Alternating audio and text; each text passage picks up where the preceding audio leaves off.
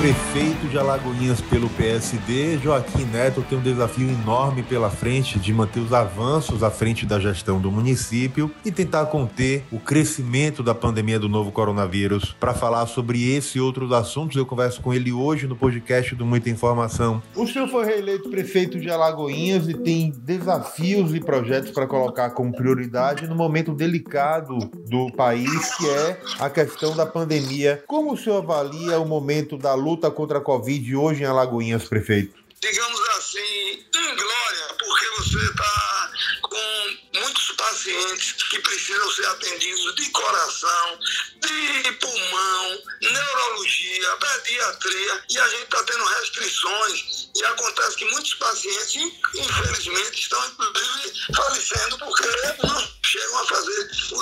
adequado, temporal, como deve ser. Então, nós estamos aí todos imbuídos, focados no objetivo só de atendimento a pacientes de Covid, mas temos também outros tipos de pacientes que precisam ser ter necessariamente atendimento. As cirurgias eletivas, por exemplo, a cirurgia de uma hérnia, é, Oswaldo, que ela demora muito tempo, ela pode encarcerar e pode levar até o paciente a óbito com a, com a hernia encarcerada. Uma simples cirurgia que pode, pode ser feita em 30 minutos, mas que, infelizmente, todos os hospitais suspenderam essas cirurgias eletivas. Então, nós temos esses graves problemas. Agora, mesmo assim, o que nos alegra aqui em Alagoinhas, nos tranquiliza que a gente, desde o início da pandemia, tomamos todas as providências, fechamos quando tinha que fechar, flexibilizamos no momento certo. E hoje Alagoinhas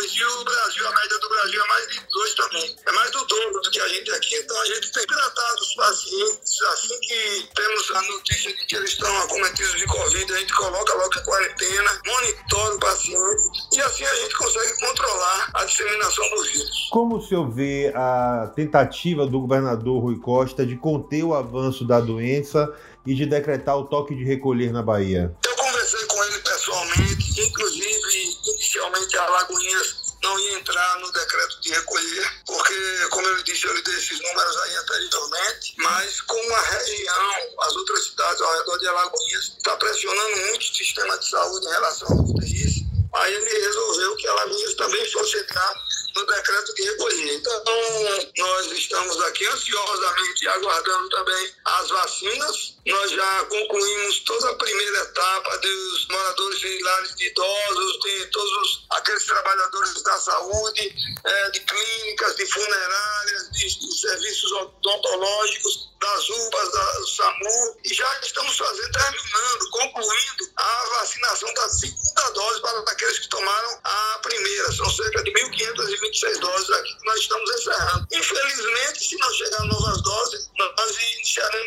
segunda-feira sem nenhum tipo de vacinação, já que nós encerramos com todos os estoques que nós recebemos. Preocupa, prefeito, ver a rede pública e privada sobrecarregando por conta do aumento do casos de Covid, não não só em Alagoinhas, como o senhor mesmo falou, como nas cidades também do entorno? Sim, nós temos aqui dois tipos de atendimentos. Eu, nesse momento mesmo, eu estou aqui no Centro de Atendimento a Pacientes de Covid, que era a UPA que eu tinha acabado de inaugurar no mês de abril do ano passado e o governador pediu para que ela fosse transformada em Centro de Atendimento a Pacientes de Coronavírus. E aqui nós temos dois médicos de plantão, 24 horas, temos toda uma equipe multidisciplinar atendendo a todos os pacientes. E temos 13 leitos aqui para atendimentos clínicos de Covid. Um é de isolamento, temos seis respiradores funcionando, então nós estabilizamos o paciente. Quando necessita de UTI, aí nós fazemos a transferência para os hospitais de UTI de Salvador, através de uma ambulância UTI que nós temos aqui também.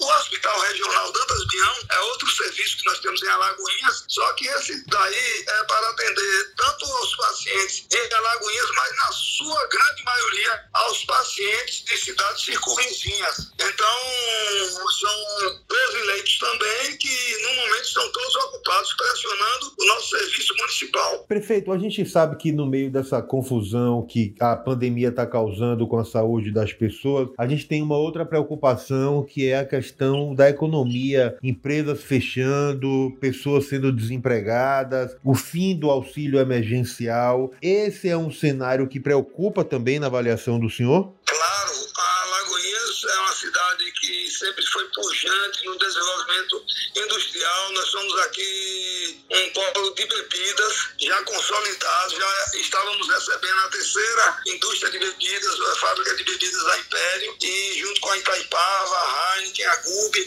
nós eh, geramos muito emprego. Com a economia em queda, logicamente a produção também diminui e, consequentemente, ah, existem muitos desempregos. Alagoinhas é uma cidade que vive do comércio, dos serviços e da, das indústrias de bebidas. Então, afetou muito as receitas do município e também da Bahia, em razão de, estado da Bahia. Para finalizar, prefeito, o que esperar desse ano de 2021? O que o senhor pretende colocar como prioridade na gestão do município a partir de agora? Nós de macrodrenagem, que é um saneamento, que foi a minha bandeira desde o outro, do primeiro mandato, foi saneamento. Temos grandes obras de esgotamento sanitário. Alagoinhas é uma cidade que, apesar de ser uma cidade tida como grande, é, temos uma população de quase 200 mil habitantes, mas nós tínhamos 11% de esgotamento sanitário e nós já transformamos isso em 35% e queremos mais. E também é uma cidade que chove muito precisamos de fazer drenagem em quase todas as ruas, macro drenagem em grandes bairros. E esse é o nosso grande desafio para 2021 a 2024. Prefeito, eu quero agradecer o papo com o senhor, colocar o portal Muita Informação à disposição e desejar boa sorte aí à frente da Prefeitura de Alagoinhas. Obrigado a vocês aí e Alagoinhas espera, como todo brasileiro, para tomar a sua vacina e a gente sair finalmente dessa pandemia. Siga a gente nas nossas redes sociais e até o próximo podcast.